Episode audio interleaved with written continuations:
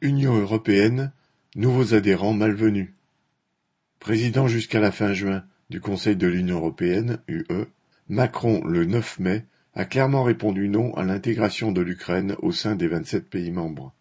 À deux reprises, le matin à Strasbourg et l'après-midi à Berlin, en compagnie du chancelier Scholz, il a renvoyé le président Zelensky dans ses buts.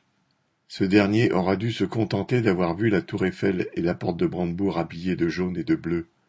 Il aura aussi pu entendre que l'Ukraine est entre guillemets, membre de cœur de leur Europe, entre guillemets, mais que pour entrer dans l'Union proprement dite, il lui faudra attendre plusieurs décennies, entre guillemets. La France et Macron restent en bonne place au tableau des puissances occidentales, à la remorque des États-Unis, de la Grande-Bretagne et du Canada, membres de l'OTAN et principaux pourvoyeurs d'armes à l'Ukraine, mais cultivent une posture particulière.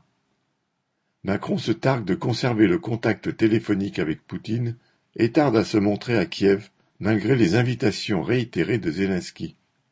Outre le souci partagé par les autres dirigeants impérialistes de ne pas entrer en co-belligérance entre guillemets, Macron, au nom du Conseil de l'Europe, cherche à ne pas apparaître comme trop provocateur vis-à-vis de la Russie de Poutine.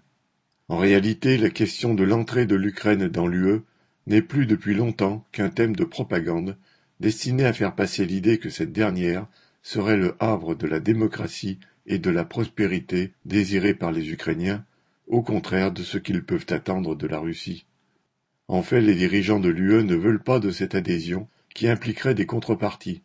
Cependant, claquer carrément la porte sur les doigts de Zelensky ferait mauvais effet dans les circonstances actuelles, et il faut donc éviter de le faire trop bruyamment. L'Ukraine devra donc attendre aux portes de l'UE, tout comme c'est le cas, par exemple, de la Turquie depuis longtemps, mais, dit-on, une procédure accélérée pour accéder au statut de candidat est en voie d'élaboration. Elle sera donc admise dans une sorte d'antichambre longue durée, une communauté politique européenne, entre guillemets, inventée il y a plus de trente ans par Mitterrand et exhumée par Macron. Avantage, cela pourrait être proposé à d'autres candidats peu souhaités, comme l'Albanie. L'UE et surtout le duo franco-allemand a ses propres affaires à régler sans s'encombrer de nouveaux membres potentiellement gênants. Le gouvernement ukrainien pourra remballer ses promesses à sa population et se contenter des missiles et des canons dont Macron et ses acolytes occidentaux ne sont pas avares. Viviane Lafont